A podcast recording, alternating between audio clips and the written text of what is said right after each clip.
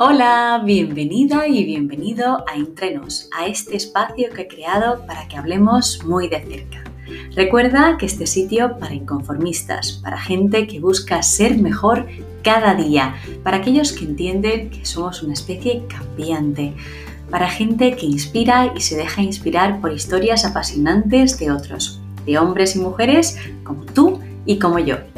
Yo soy Marina Rivero y esto es Entre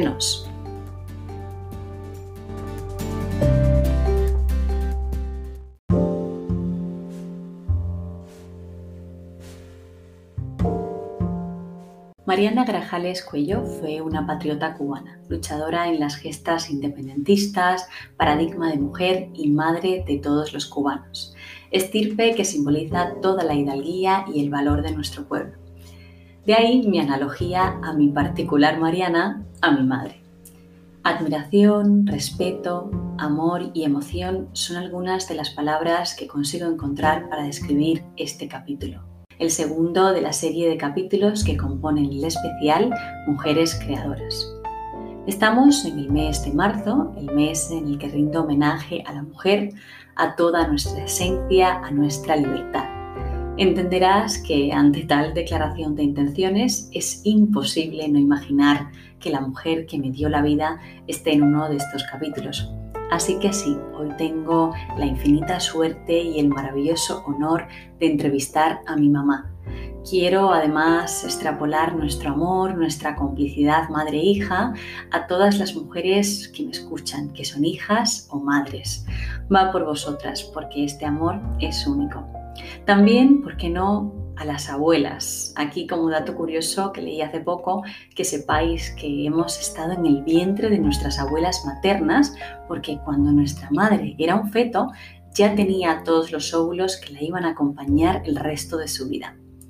Así que si te preguntabas por qué esa ternura incomparable y ese amor sin precedentes de tu abuela, pues ya sabes.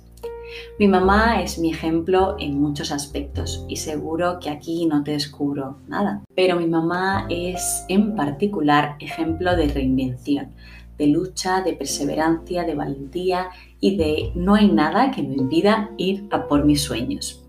Y quizá eso cuando tu mami es joven tiene su parte de normal, pero que aún con cincuenta y tantos años cambie su vida por completo y vuelva a empezar, eso ya a mí me parece que es solo de grandes.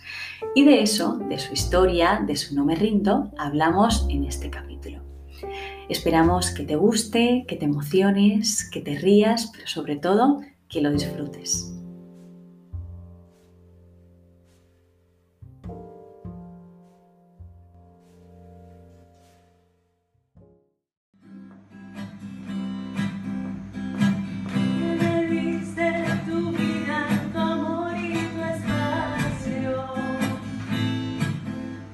a ti que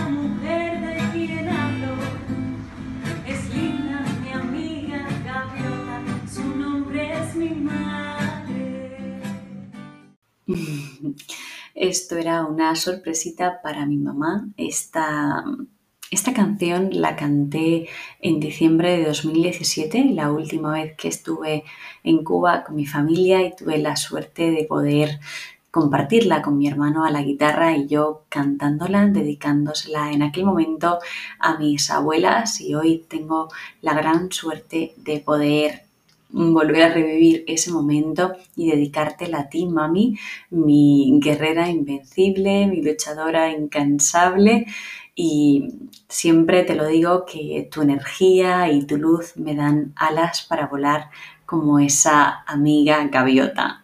Gracias por aceptar esta invitación a estar conmigo y con mis oyentes hoy en Entre Nos Podcast.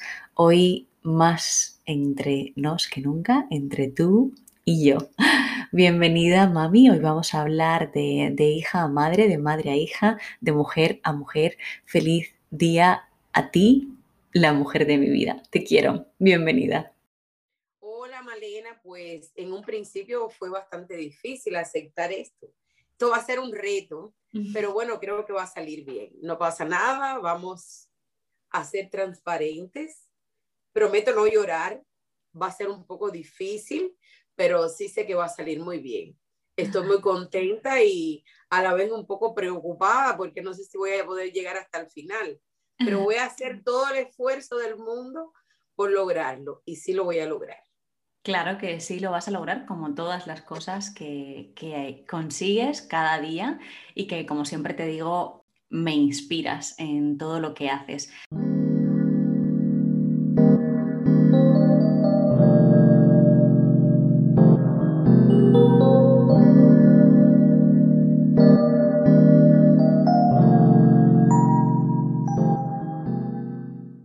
Mami, a mí me gustaría empezar por el momento quizá en el que te toca tomar la decisión más importante de tu vida a tus treinta y pocos años, cuando el Ministerio de Educación te propone, o quizá te impone, estamos hablando de Cuba, que, aquí se entienda, em, te propone que vayas a cumplir una misión internacionalista a Mozambique, África.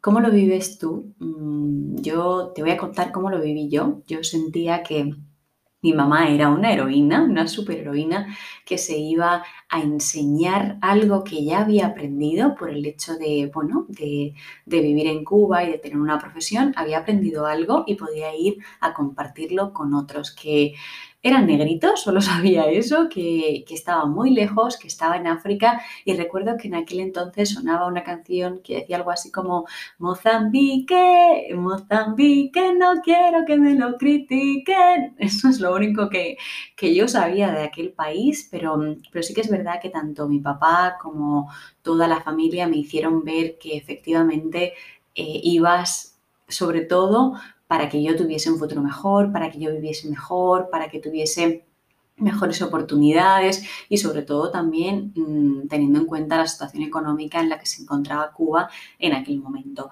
Así es como yo lo vivo, pero esto mm, espero que no sea un secreto para ti, pero ¿cómo lo vives tú? ¿Cómo, cómo fue el momento de tomar esa decisión sabiendo que, que me dejabas a mí, eh, por supuesto, acompañada con mi padre, con mis abuelos, con toda la familia, arropándome, pero ¿cómo lo viviste tú, mami? Pues sí, tienes razón, cuando me lo proponen, pues claro, en Cuba atravesamos por una situación económica bastante difícil y aquello era como una oportunidad para poder salir y ayudar un poco económicamente a la familia. Yo te tenía a ti, tú tenías solo nueve años y bueno, ¿qué les voy a contar? Pues es bien difícil, quizás a esa edad que yo tenía 34 años, no lo analizo con la profundidad que lo puedo analizar ahora. Pues en un inicio pensé, bueno, Mozambique, África, qué lejos de mi, de, mi país. Y nada, pues acepté. Y eh, cuando llegué allí, bueno, el viaje, una historia que no la vamos a contar aquí para no aburrir, pero me tocó viajar sola, primera vez que viajaba o que salía de Cuba. Y cuando llegué a Mozambique, pues bueno, pues me encontré con un médico de mi ciudad y me parecía que veía toda mi familia reunida allí. Y ahí le escribí a mi mamá la primera carta. Eh, yo, fue los primeros días en Maputo, pues bien, fueron, no sé, encontrarme con lo desconocido, te llevamos aquí, te llevamos allá, aquello, pero me sentía como perdida y no iba no me quedaba en Maputo, iba a trabajar la segunda capital del país. Y bueno, cuando llegué allí, todos los días, los el primer mes fue tremendo, porque en que no, yo no conocía el idioma, sí, el español se parece al portugués, pero son dos lenguas, dos idiomas diferentes. Y bueno, todos los días me quería volver a Cuba, hasta llamé a la embajada cubana para regresarme, no asimilaba aquello. El contraste fue bien fuerte, porque eh, en esos momentos Mozambique era el decimotercer país más pobre del mundo. Entonces entraba a una panadería, pues yo compraba pan y se lo daba a los niños, porque aquello, aquello me superaba. Pero bueno, poco a poco, como dice, el ser humano se adapta a todo, me fui adaptando. Y hoy por hoy creo que fue una de las experiencias más enriquecedoras desde el punto de vista personal, porque me quejaba de que en mi país había problemas. Allí conocí que lo que era de verdad la pobreza. Y bueno, nada, en breves palabras, fue la primera experiencia y cuando me abría el mundo y conocí lo que era la libertad, pues claro, ya tenía otros bichitos dentro de mí. Quería darle a mi hija un futuro mejor. Pero te sentiste afortunada en algún momento de, de, haber nacido en Cuba, cuando viste la pobreza que había en África. Sí, bueno, yo soy de una generación en Cuba que, bueno, nos enseñaron muchos principios y valores y me siento orgullosa de haber sido educada en Cuba, de haber tenido la familia que tengo. Y bueno, de eso me ha servido para poder proyectarme de, y ver la vida con una visión muy clara.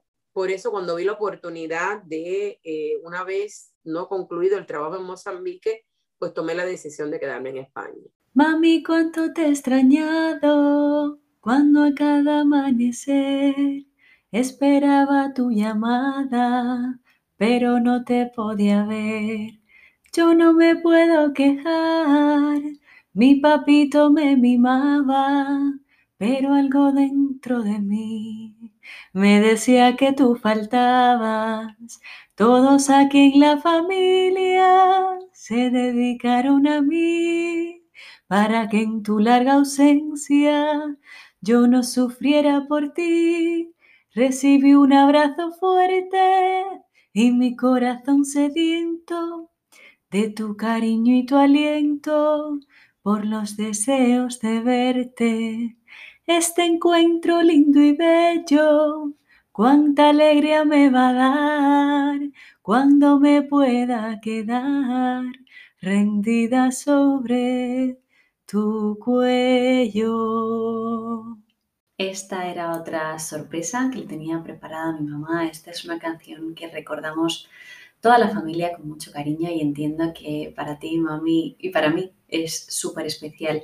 Es una canción que compuse con la ayuda de mi tío Fide em, en ese primer eh, año y medio en el que, primer año y medio, cuando te vas a Mozambique y nos quedamos mi papá, yo, la familia en Cuba y queríamos transmitirte que yo estaba bien, que estaba arropada por mi papá, por la familia, que te echábamos, por supuesto, muchísimo de menos, pero que, tenías que estar bien y tranquila porque nosotros estábamos bien y deseando, eso sí, abrazarte y yo, como digo en la canción, dormirme o quedarme rendida en tu cuello. Así que espero que te haya gustado recordar esta canción y todo lo que la canción implica.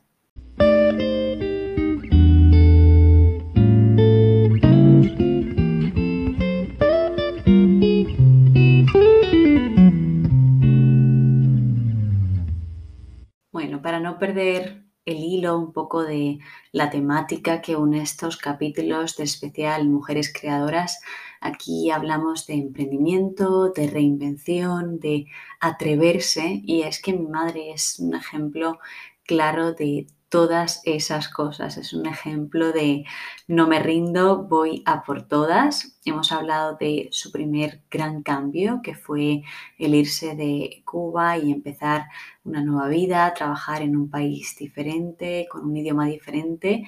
Y esto es en el año 97, en el año 2000, tres años más tarde, llega su siguiente gran cambio, que sería el comenzar una nueva vida, esta vez en España. Vamos, voy a preguntarte, mami, ¿qué, qué significó este segundo cambio para ti?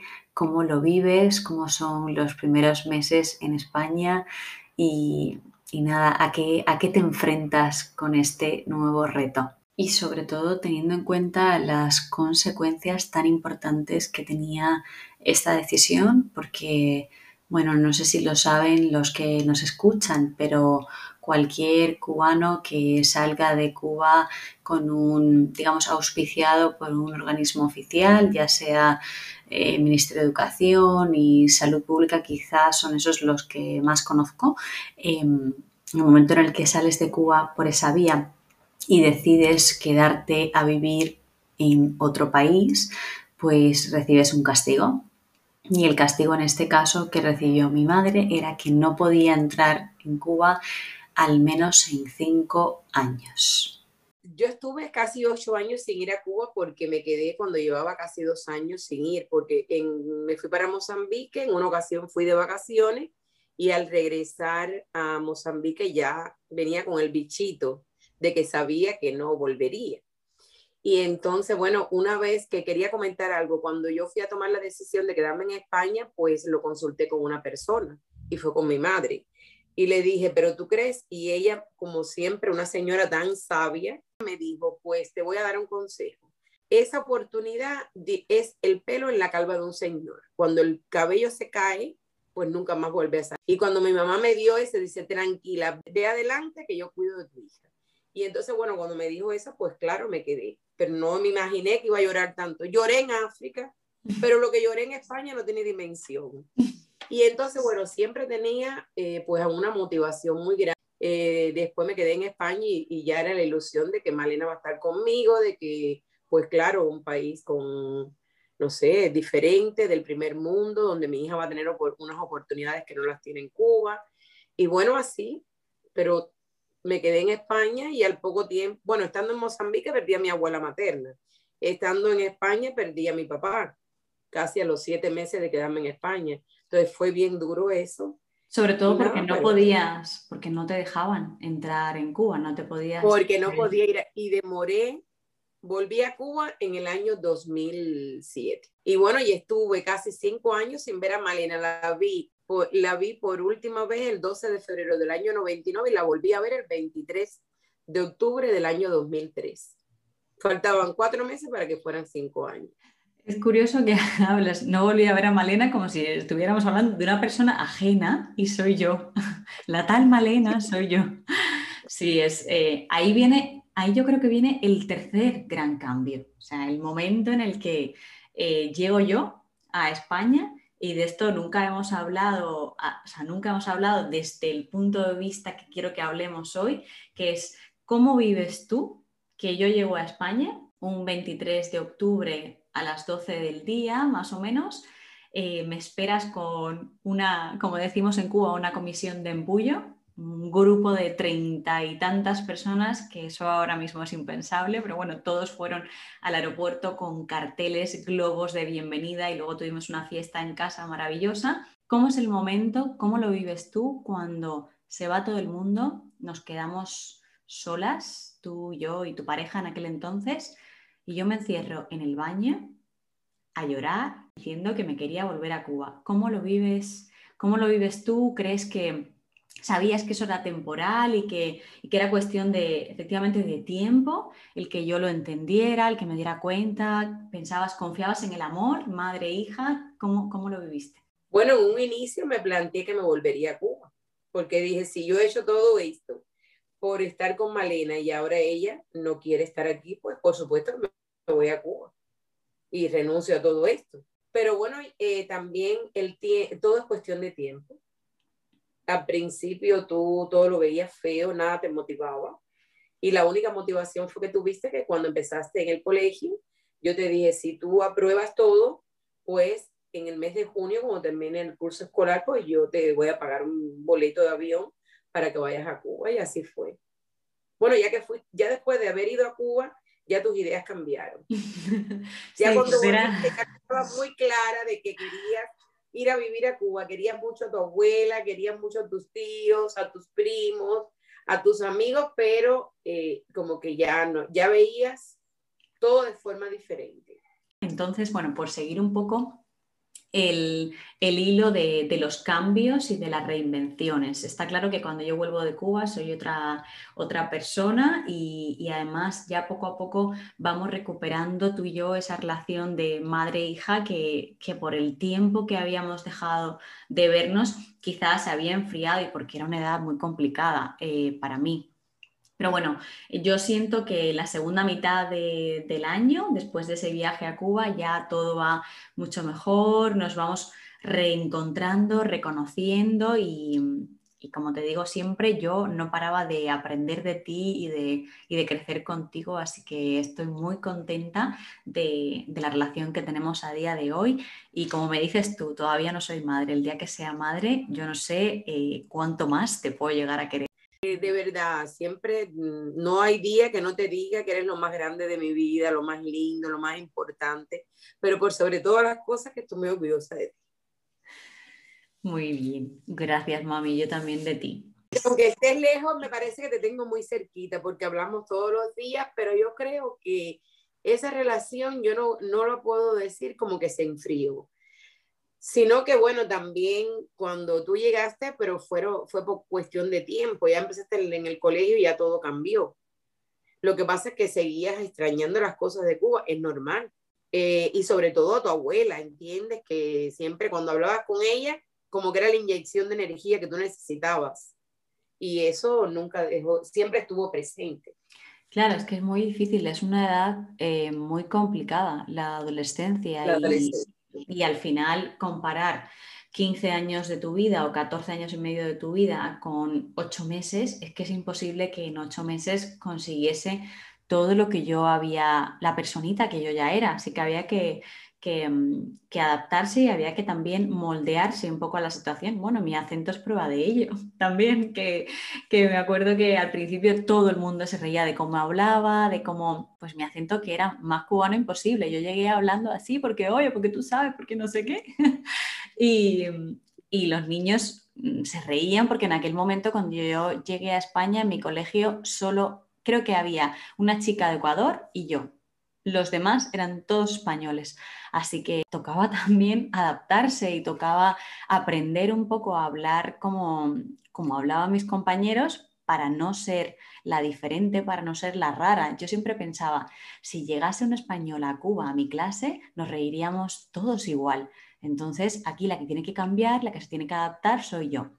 Y volvemos a, volvemos a ti, mami, volvemos a, mm, al siguiente cambio que, te tocó vivir o que además eh, decidiste un poco cuando las cosas se pusieron eh, difíciles en España, te quedaste sin trabajo y, tus amigas de la universidad por Facebook te empezaron a animar y a decir que, bueno, que te podías dedicar en Miami a lo que quizá habías estudiado un poco en Cuba.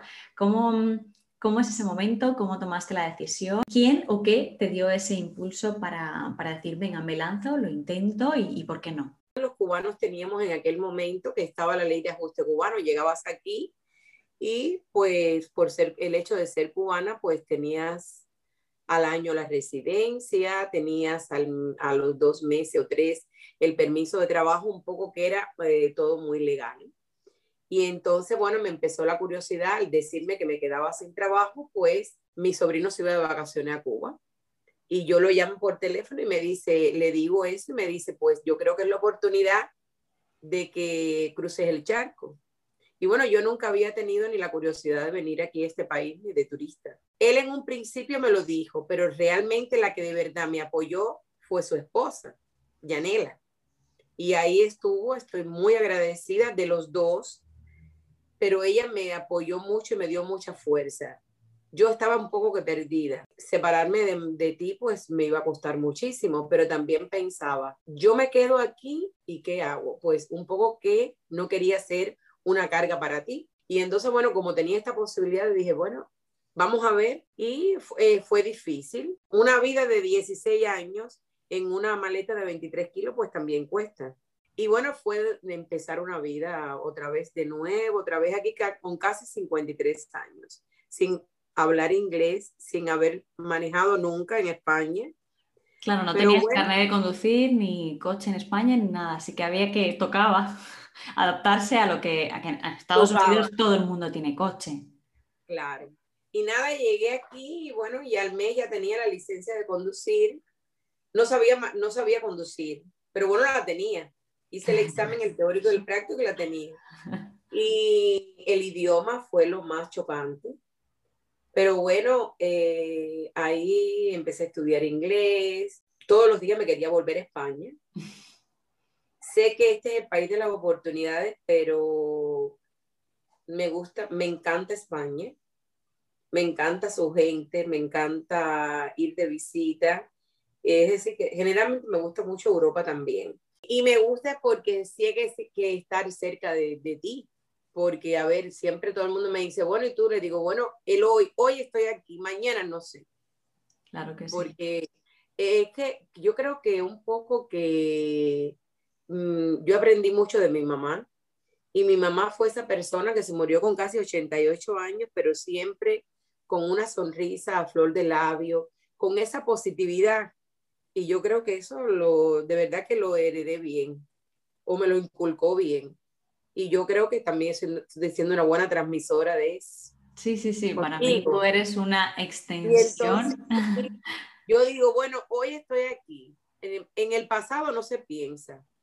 Y porque si piensas en el pasado, oxidas el futuro. Entonces, lo que hay es que vivir intensamente el presente. Estoy aquí viviendo el hoy.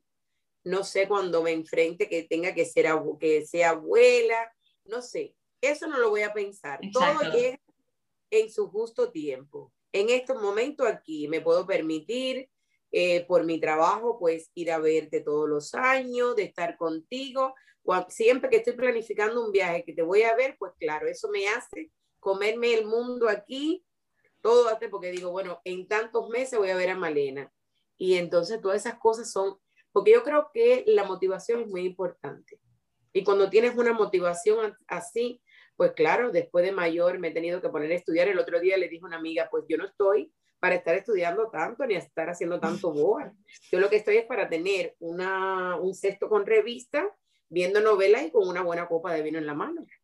Pero aún así, bueno, te ha tocado y también lo eliges tú, porque, porque te quieres seguir superando, porque quieres seguir aprendiendo, porque quieres seguir profundizando en aquello a lo que te dedicas y porque al final lo estás haciendo para tú en un futuro también estar más cómoda, para más flexibilidad, pero yo desde luego te admiro mucho porque efectivamente a mí me, me maravilla que, que, a tu edad, que a ver, no es una edad muy avanzada, eres muy joven, eh, pero bueno, que, con esos años sigas queriendo ir a por más, a por más, a por más, y qué bien, qué gusto que tengas esas ganas, esa energía y, y lo que decías antes, que esa positividad, ese entusiasmo, esa motivación las hemos heredado, las has heredado tú de, mi abuela, también de mi abuelo, yo diría, y, yo las he heredado de ti. Eh, quiero seguir aprendiendo y seguir absorbiendo todo eso bueno que tú tienes. Eh, siempre cuento a, la gente nueva que voy conociendo que,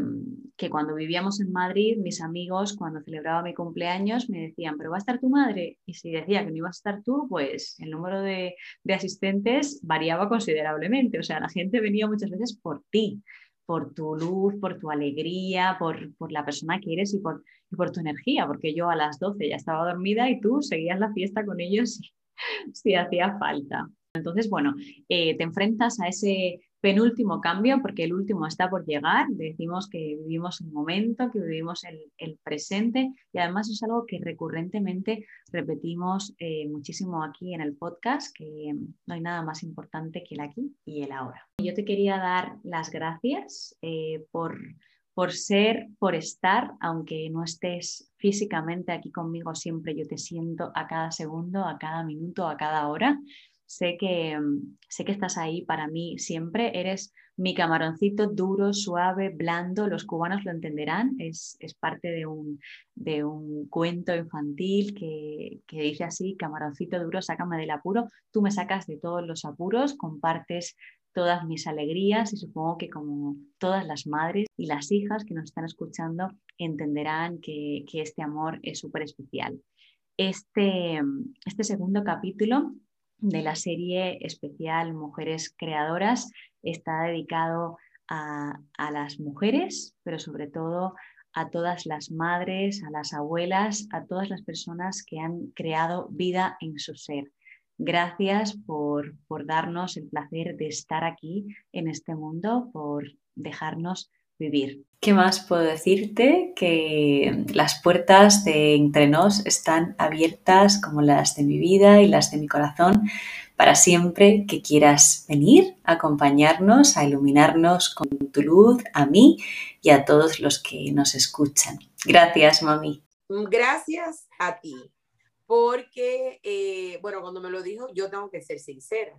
Me lo dijo por la mañana y le dije, pero dime qué me vas a preguntar, no me lo vayas a hacer todo así de improvisado. Pues. Y cuando me dijo, bueno, lloré tanto por la mañana que ya ahora estoy un poquito más preparada psicológicamente que nada, que yo estoy muy agradecida, que estoy muy contenta con esto que estás haciendo, porque yo escucho, yo entro en el coche y pues eh, lo escucho, vuelvo y lo escucho, y de verdad de que cada uno de tus podcasts yo aprendo algo. Te reitero mi agradecimiento y creo que como yo, miles de personas, porque creo que en ellos va un mensaje de ayudar a las personas. Y cuando te escribo, llevo días que soy, estoy poco romántica, pero siempre que te escribo te digo palabras que me salen del corazón. Y sabes que te digo siempre que mi mayor meta es que tú seas feliz. Pues eso. Y mi mayor meta también es que, que, lo seas tú, que seamos felices y que podamos compartir muchísimos, muchísimos momentos juntas. Me has dicho dos cosas muy bonitas hoy pero yo estoy fuerte. Me has dicho que soy tu mayor motivación y que tu mayor meta es que sea feliz.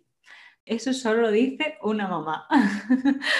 Gracias otra vez, mami, y que te quiero mucho, que te quiero mucho, que eres eh, uno de los grandes amores de mi vida. Te amo. Y yo también a ti. Cuídate mucho, cuídate mucho, mi pequeña, porque siempre serás pequeña para mí. Los hijos nunca envejecen te lo vuelvo a repetir, me siento muy, muy bendecida y muy orgullosa de tener una hija como tú. Un beso enorme, mil gracias por invitarme y bueno, de verdad, me siento muy orgullosa de que me hayas entrevistado. No sé cómo va a salir, pero... Va a salir perfecto y, y no eres una invitada, esta es tu casa. Muchísimas gracias. Un beso enorme y cuídate mucho, mi vida. Un besito, a mí, te amo. Te quiero.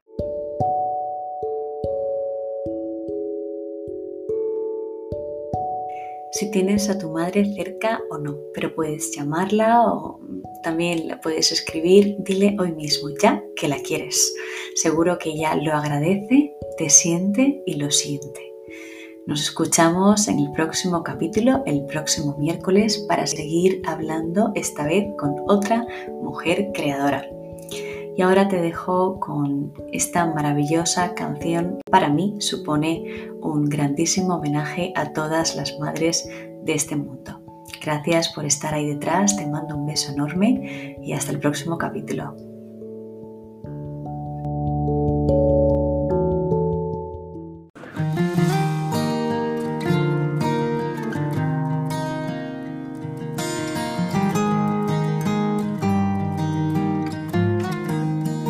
Ay, ojalá que nunca se apague la luz que tienen tus ojos.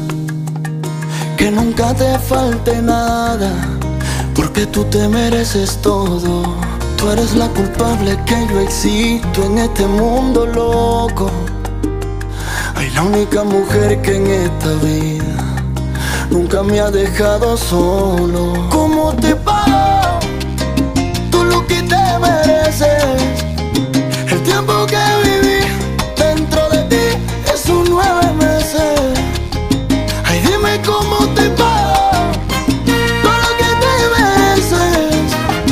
El tiempo que viví dentro de ti es un nueve meses.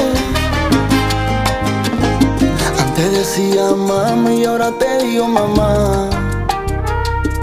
Ay, gracias por enseñarme a hablar y a caminar.